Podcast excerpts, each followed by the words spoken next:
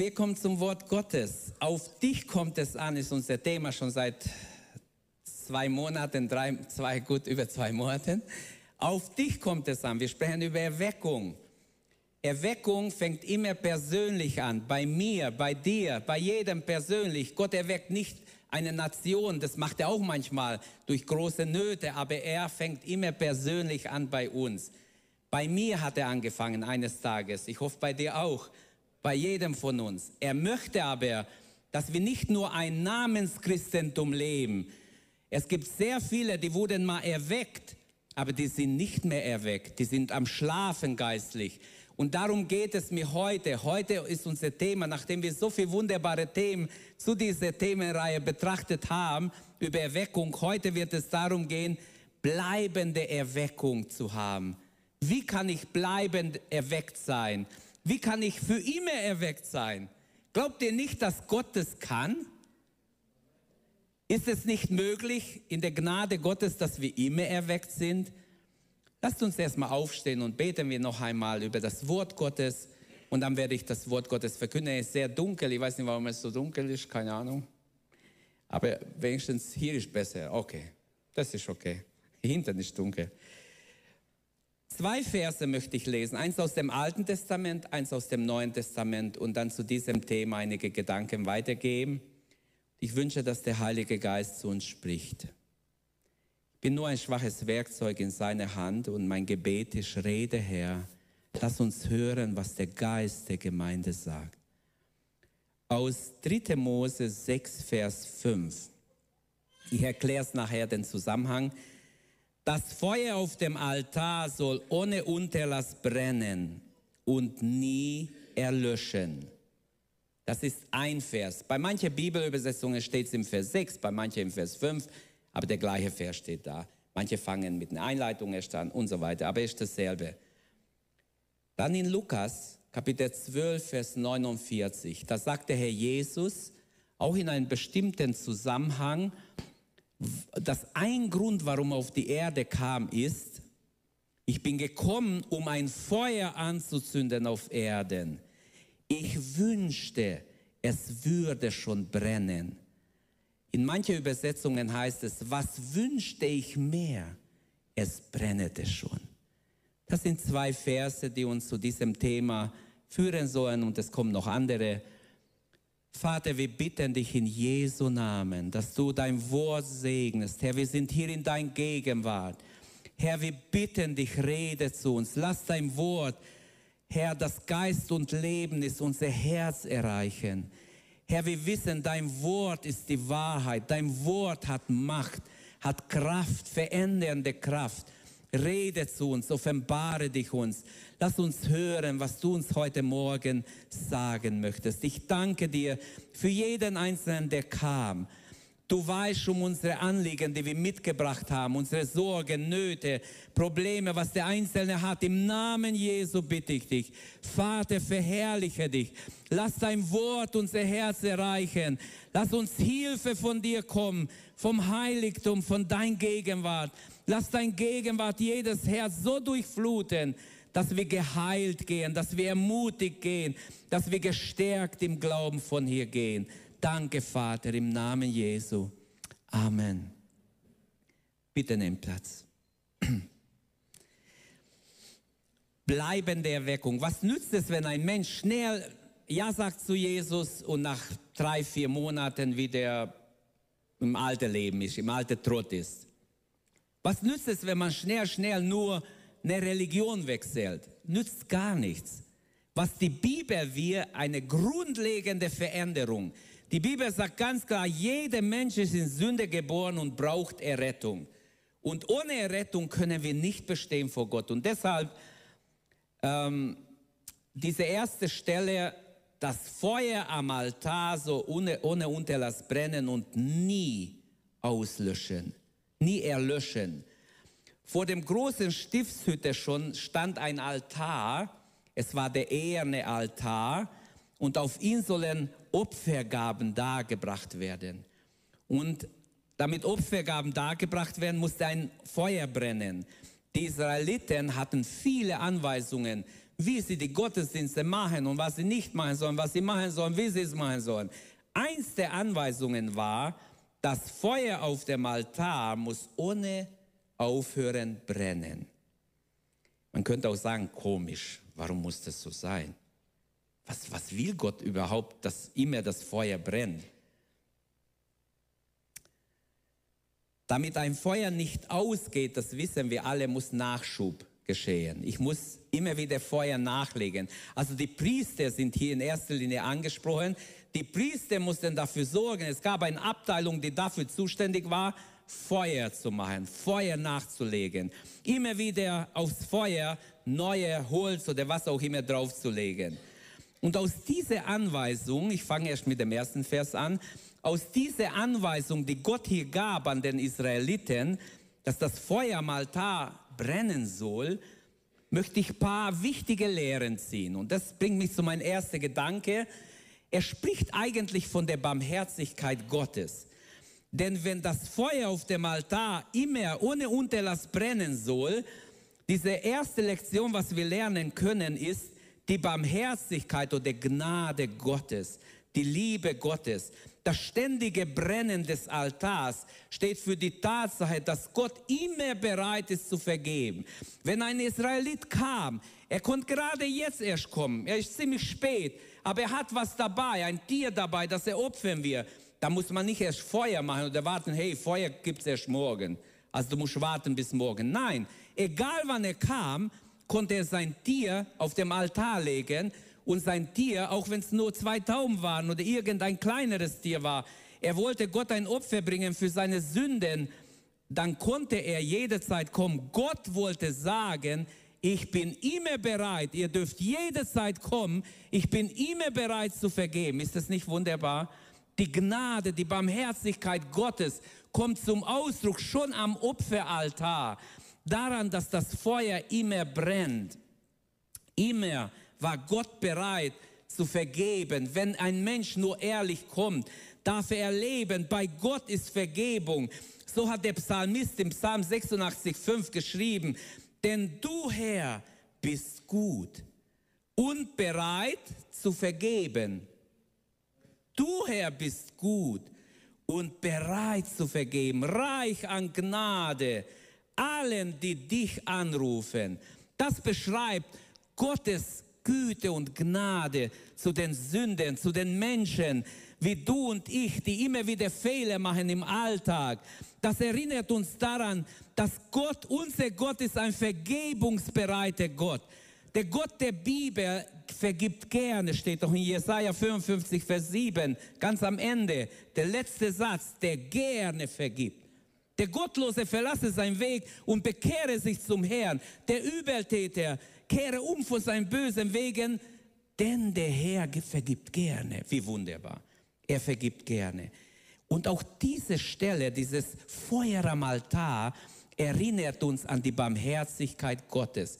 Gott zeigt seine Bereitwilligkeit, alle Zeit zu vergeben. Und auch im Neuen Bund, wenn wir im Neuen Bund schauen, das ist jetzt eine alttestamentliche Stelle, aber es gibt kein neues Testament ohne das Alte. Das Alte ist die Grundlage. Auch wenn manche so darstellen, das Alte war böse, da hat man die Zähne eingeschlagen, da hat man getötet, gemordet. Klar, im Neuen ist ein ganz neuer Bund. Aber trotzdem war Gott genauso lieb, gnädig und barmherzig schon im Alten. Aber die Menschen waren nicht wiedergeboren. Die Menschen waren ganz anders, vielleicht wie, im, wie in der Urgemeinde, wo Menschen verändert wurden, wiedergeboren waren, wo sie Jesus im Herzen haben, wo sie neue Menschen wurden. Und so kommen wir im Neuen Testament. Auch da wird uns gezeigt, dass Gott gerne vergibt. Denn wenn wir nur Johannes 3,16 nehmen, Jesus als die unaussprechliche Gabe Gottes.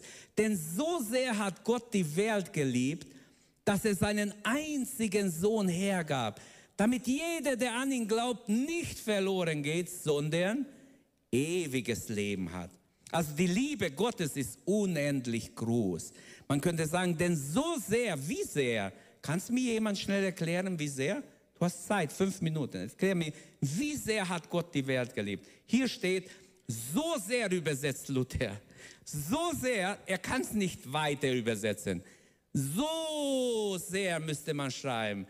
So sehr, dass es einen einzigen Sohn gab. Also die Liebe Gottes ist unendlich groß.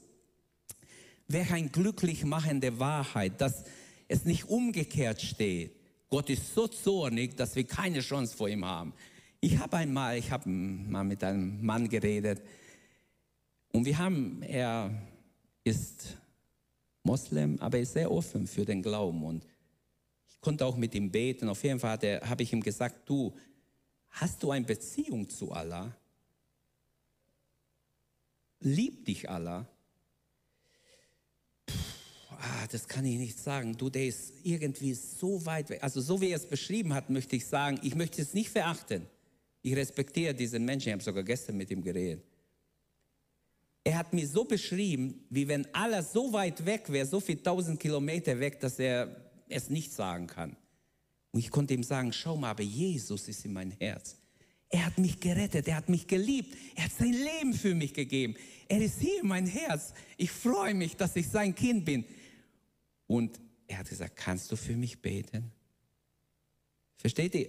Es ist so schade, dass manchmal Menschen gar keine Beziehung, sie glauben an jemanden, aber sie haben keine Beziehung. Und wie schade, wenn Menschen nur eine Religion haben und keine Beziehung zu Gott.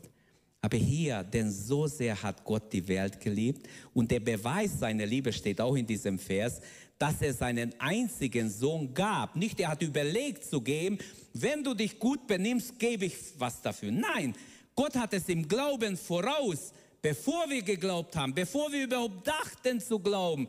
Im Voraus hat Gott es schon gegeben im Glauben, dass jemand das in Anspruch nimmt. Amen. Dass jemand glauben wird an ihm. Er hat es im Voraus getan. Und zwar, er hat zuerst geliebt, so wie es Paulus in Römer 5 sagt. Er hat uns zuerst geliebt, auch in Römer 8, bevor wir, als wir noch ferne waren, als wir noch Sünder waren, hat er uns geliebt. Also der Beweis der Liebe ist, dass er seinen Sohn hergegeben hat. Gott hat nicht nur bla bla bla große Worte gemacht, wie viele Politiker oder wie viele Menschen, die gewählt werden wollen in irgendein Amt und dann große Versprechungen machen und nachher meinen sie so, was habe ich das wirklich gesagt? Die heucheln. Sie wollen nur eine Position. Nein, Gott will nicht eine Position. Gott will Menschen retten. Gott will Menschen aus der Not herausholen. Er will uns als seine Werkzeuge benutzen, damit noch viele gerettet werden. Der Beweis der Liebe Gottes ist auf der Hand. Er hat Jesus hingegeben. Auf Golgatha starb Jesus. Wenn wir nur Jesaja 53 lesen, wie er unsere Krankheit, unsere Not, unsere Sünden mitnimmt auf Golgatha ans Kreuz. Wie ein Lamm steht er vor, vor die Menschen, auch vor Gott. Zwischen Himmel und Erde hängt er wie ein Lamm, der seinen Mund nicht aufmacht, der geschlachtet wird. Und der Zweck seiner Liebe steht auch hier in diesem Vers. Es ist göttliche Liebe. Es ist, der Höhepunkt ist, dass er seinen Sohn hingibt, damit niemand verloren geht. Er gibt es zielbewusst hin, weil er weiß, ohne den Tod seines Sohnes würden wir alle verloren sein, würden wir alle ewig verloren, ewig getrennt von Gott in der ewigen Verdammnis. Römer 8, Vers 32, da heißt es, er hat seinen eigenen Sohn nicht verschont, sondern ihn für uns alle hingegeben. Wie sollte er mit ihm nicht alles geben? Alles, was nötig ist, wenn wir Not haben. Deshalb sagt ja Jesus, bittet, so wird euch gegeben. Klopft an, so wird euch aufgetan. Suchet, so werdet ihr finden. Während wir unterwegs sind, nachdem wir unser Leben ihm gegeben haben, dürfen wir Tag für Tag erleben, dass Jesus auch das, was hier steht, erfüllt. Wieso sollte Gott nicht alles mit ihm geben? Nicht nur auf Golgatha war Gott so lieb, er ist heute noch so lieb. Diejenigen, die Angst haben, dass Gott ihnen nicht vergibt, dieses Feuer am Altar, das wurde mir auch groß. Das habe ich nicht mehr so gesehen, aber plötzlich wurde es mir groß letzte Woche, wo ich es gelesen habe. Das spricht von der Barmherzigkeit Gottes.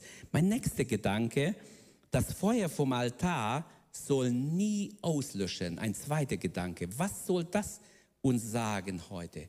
Nie auslöschen. Es muss dauerhaft brennen.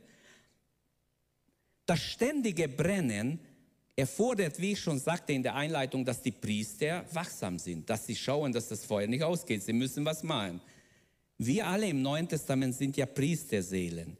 Es steht in 1. Petrus 2, Vers 9, ihr aber seid ein auserwähltes Geschlecht, ein königliche Priesterschaft, ein heiliges Volk, das Volk, das er sich zum eigen machte, damit ihr verkündigt die Wohltaten dessen, der euch aus der Finsternis in sein wunderbares Licht gerufen hat.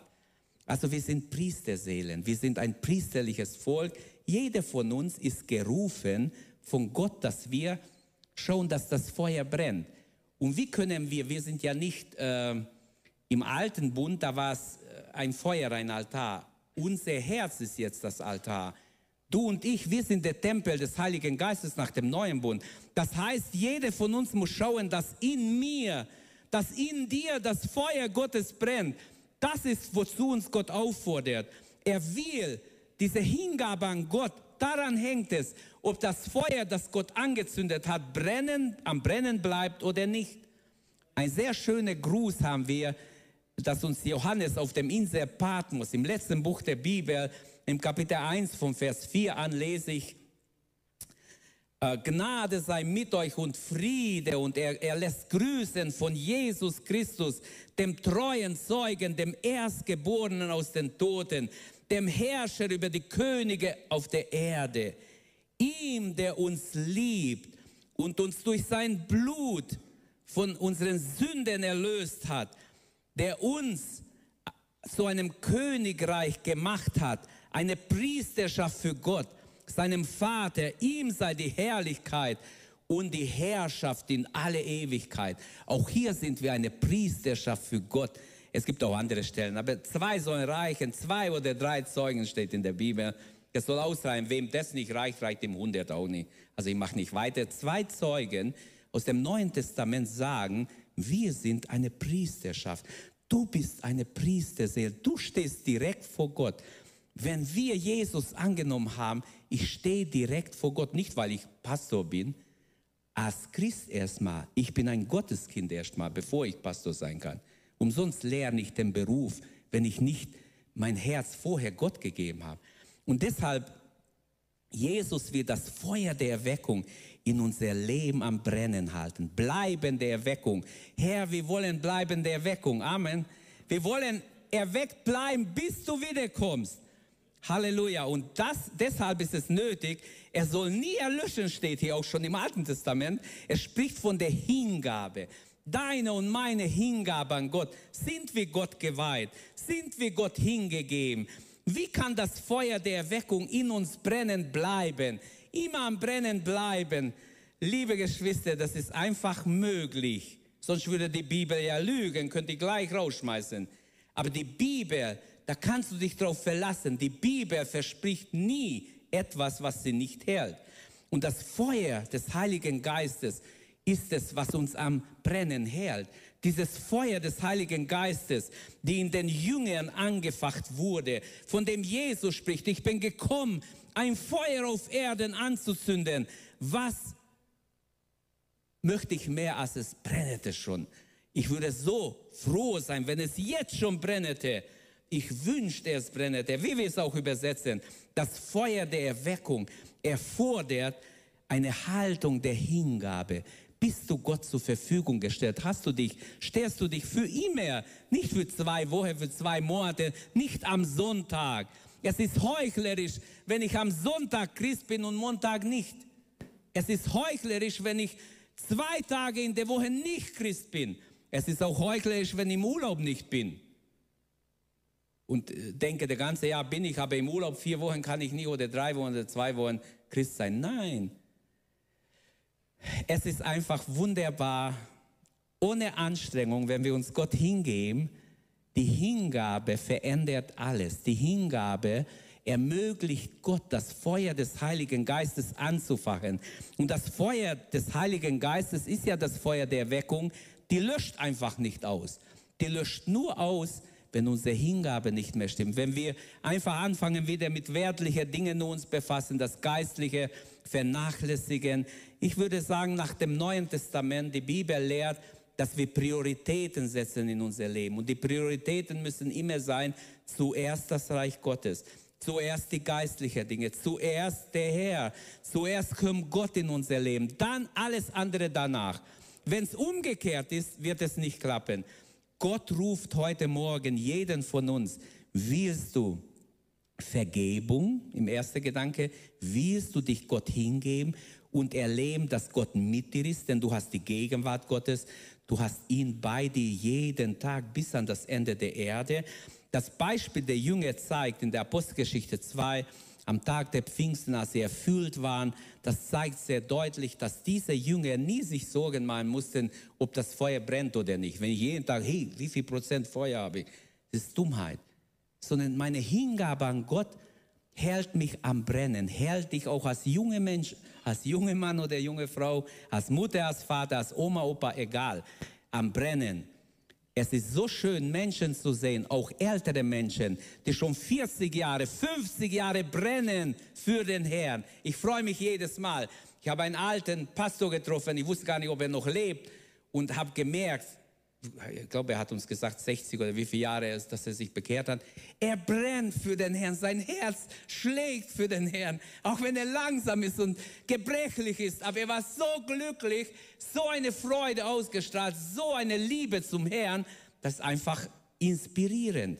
Da muss ich sagen, jeder junge Mensch kann was lernen von einem alten Opa, der schon so vielleicht bald gerufen wird in die Ewigkeit. Wer weiß, wie lange er noch lebt. Aber er sprüht was aus, eine Freude, eine Liebe zum Herrn. Man kann sagen, die erste Liebe brennt in ihm, obwohl er schon über 60 Jahre Jesus nachfolgt. Ist doch wunderbar. ich finde es echt schön. Ähm, ein anderes Beispiel wäre aus dem Alten Testament. Nehmen wir den Propheten Elia. Er brennt für Gott. Er ist erweckt. Der Heilige Geist ist über ihn.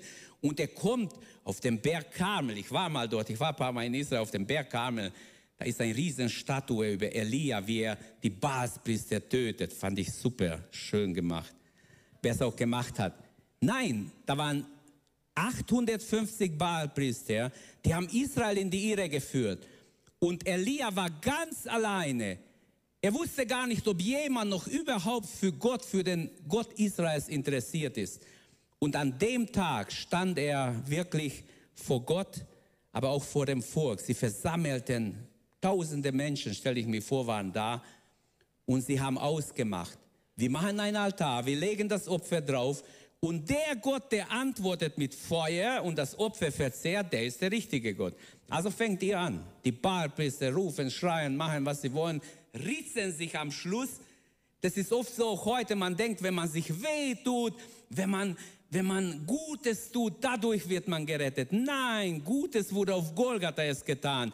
Wenn ich gerettet bin, soll ich Gutes tun. Wir müssen Gutes tun, aber nicht um gerettet zu werden, sondern weil wir gerettet sind. Aus Dankbarkeit sollen wir Gutes tun.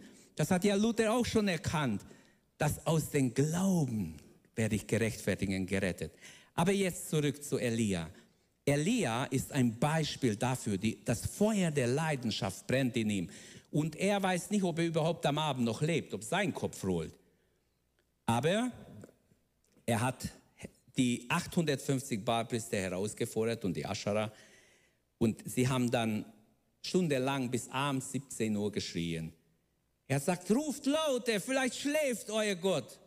Ruft lauter. Die haben lauter gerufen, haben alles gemacht, sie waren blutig. Nichts passiert. Er wendet sich an Gott, betet ein kurzes Gebet, gar nicht lange, steht alles geschrieben in 1. Könige 18. Könnt ihr als Hausaufgaben nachlesen. Und Feuer fällt vom Himmel vor den Augen der Leute. Aber vorher hat er noch gesagt, bringt mal ein paar Eimer Wasser. Das Meer ist ja nicht weit, das Mittelmeer. Sie haben ein paar Eimer Wasser noch drüber geschüttet. Er bringt nochmals, noch mehr, sodass überhaupt rundherum schon Wasser stand. Kann Gott sogar nasses Opfer verbrennen? Kann Gott Wunder tun oder ist er ein schwacher Gott? Wenn er nach der Einstellung vieler Menschen ist ein schwacher Gott, wenn wir Wasser drüber schütten, dann kann Gott nichts mehr machen. Nein, nein. Elia wollte ganz sicher gehen, dass die Menschen nicht sagen können, das war nur ein, ein kleiner Blitz oder irgendwas hat er eingeschlagen oder jemand hat ein Feuer gelegt. Er wollte sicher gehen, dass Gott wirklich so ein Wunder tut, dass jeder sagen muss, es kann nur Gott sein. Und genauso war es. Gott hat geantwortet mit Feuer. Und die meisten Israeliten sind in sich gegangen, haben gesagt, ja, Jahwe ist Gott. Der Gott Israels ist der einzig richtige Gott. Und sie haben Buße getan, sind umgekehrt. Aber sie hatten nicht bleibende Erweckung. Wenn wir weiterlesen, sie waren nicht lange dabei. Wieder fielen sie in ihre Götzendienst. Aber diese Baalpriester haben sie dann getötet. Elia hat sie nicht alle getötet, aber Elia hat befohlen, die gehören weg nach dem Gebot des Herrn.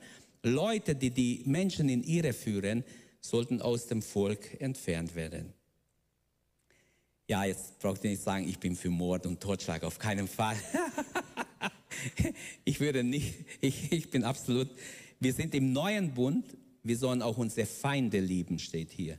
Jesus sagt, damals hat man gedacht, Zahn um Zahn, Auge um Auge, aber trotzdem war es Gottes Befehl, dass aus Israel entfernt wird alle Zauberer, alle Wahrsager, alle falsche Priester, die falsche Götter verehrt haben und das Volk verführt haben. Elia erlebt in der Kraft Gottes, was es heißt, dass sein Herz brennt. Okay, das Feuer der Erweckung ruft uns dazu auf, unsere Beziehung zu Gott zu vertiefen, Prioritäten in unser Leben zu setzen. Es gibt vieles zu sagen.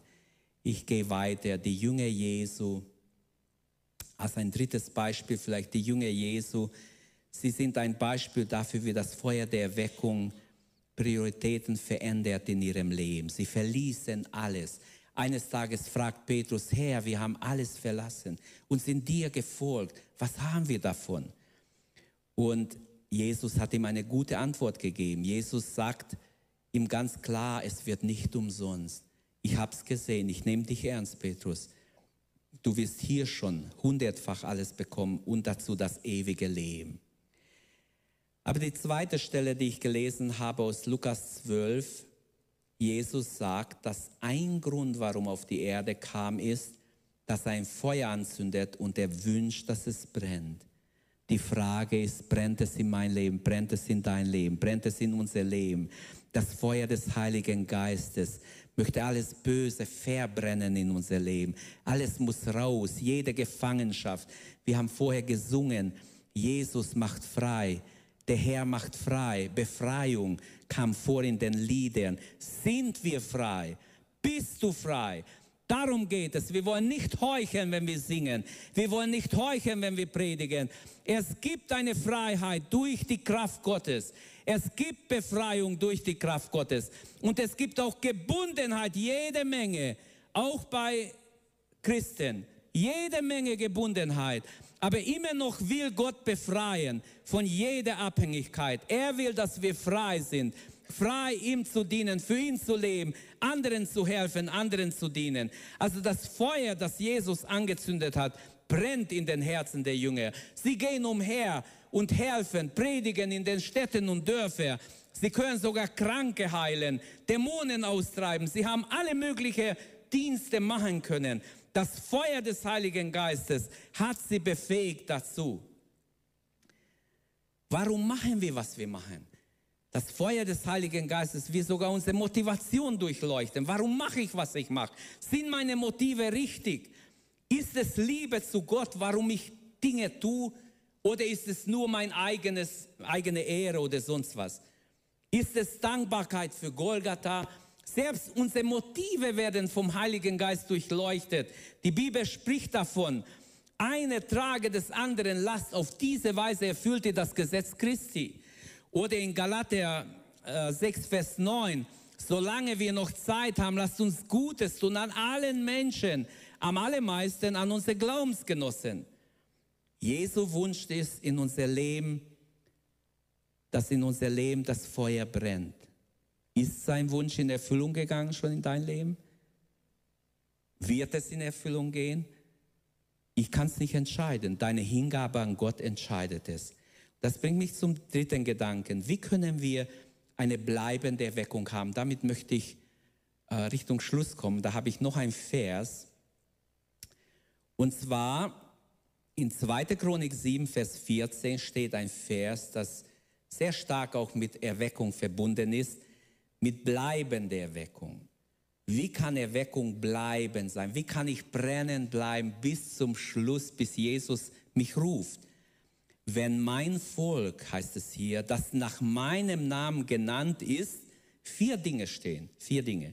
Sich demütigt, dann betet, mein Angesicht sucht und von seinen bösen Wegen umkehrt, dann, sagt Gott, dann Gott, dann werde ich vom Himmel her hören und ihr Land heilen. Dann werde ich handeln.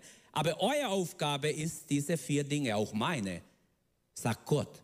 Unsere Aufgabe sind, was? Zuerst mal, zuerst müssen wir uns demütigen. Das Wort Gottes sagt, dass eine Erweckung mit Demut anfängt und durch Demut bleibt. Bleibende Erweckung kann nicht stattfinden, wenn ich nicht demütig bleibe vor Gott, auch vor Menschen. Es ist so traurig, wenn Menschen eingebildet sind. Dann erheben wir uns über Gott denn Gott ist ein demütiger Gott. Gott der Vater ist demütig. Jesus Christus sagt, ich bin demütig. Er war demütig, er war nie hochmütig. Gott hasst einen stolzen Blick. Und vieles könnte ich hier sagen, aber das Wort Gottes sagt uns, dass es mit, mit Demut anfängt oder durch Demut erhalten bleibt. Demut hilft mir, mit der Gabe Gottes andere zu erfreuen. Wenn ich demütig bin, sehe ich auch die Not. Wenn ich hochmütig bin, sehe ich nur mich, mein, mir. Dann bete ich auch so. Aber wenn ich demütig bin, plötzlich sieht man die Not des anderen. Sich demütigen kann sehr verschieden aussehen. Wenn ich mich als Vater demütige, nehmen wir, wir haben fünf Kinder.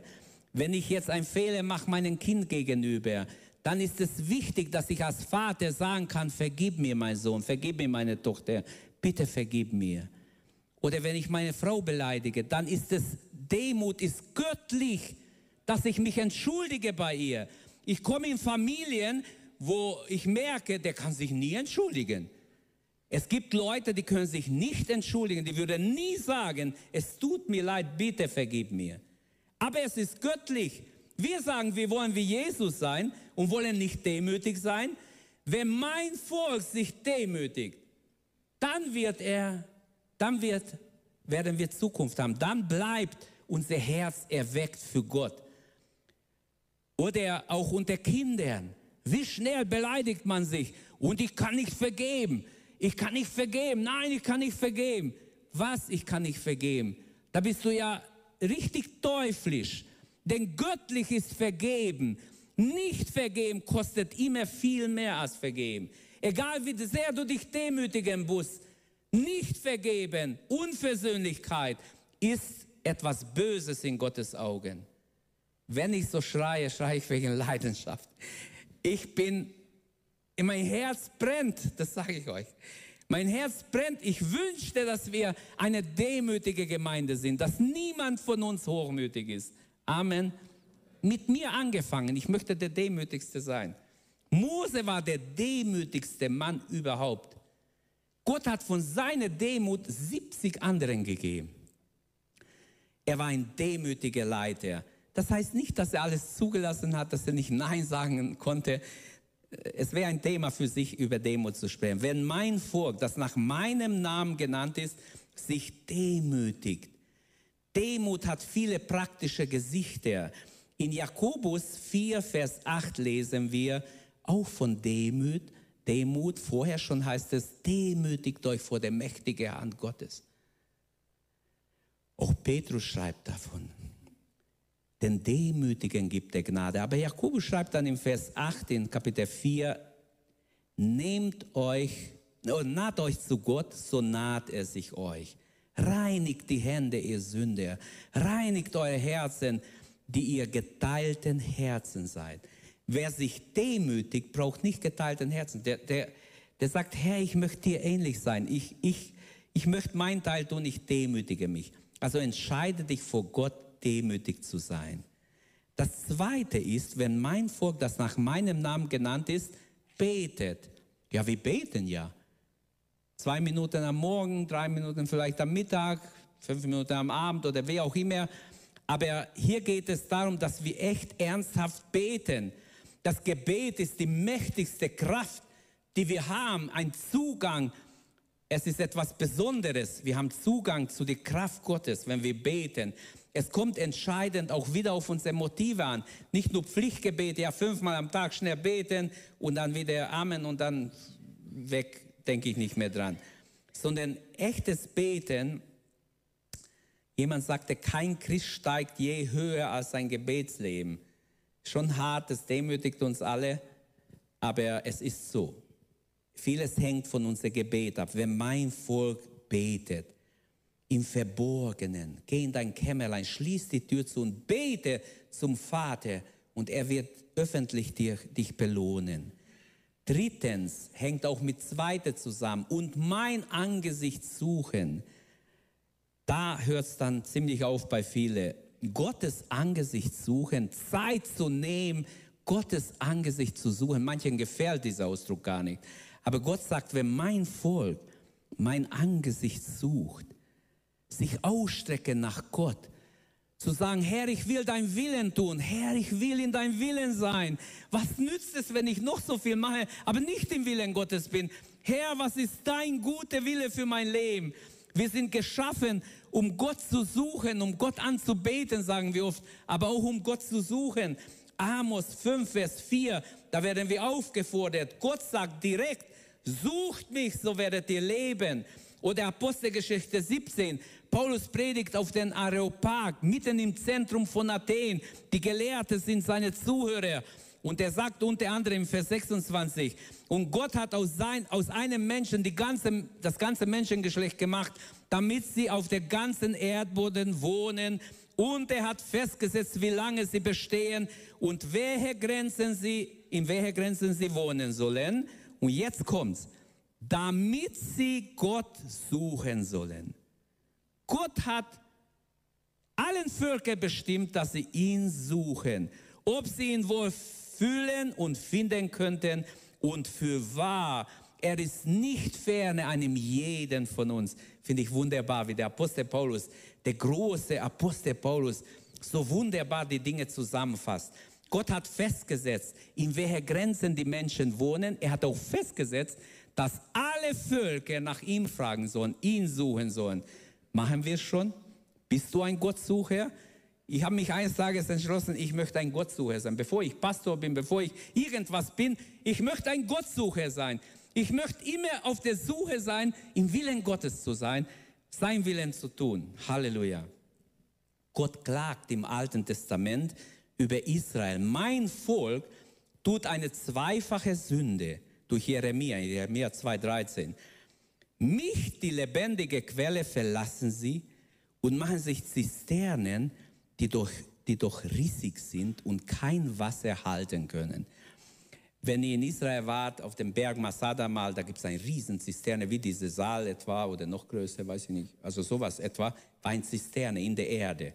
Man kann die Treppe runtergehen und dann schauen, das war alles so gut gemacht. Ich habe mich immer gewundert, äh, wie konnte man das so gut ähm, mit welcher Masse konnte man das dicht machen?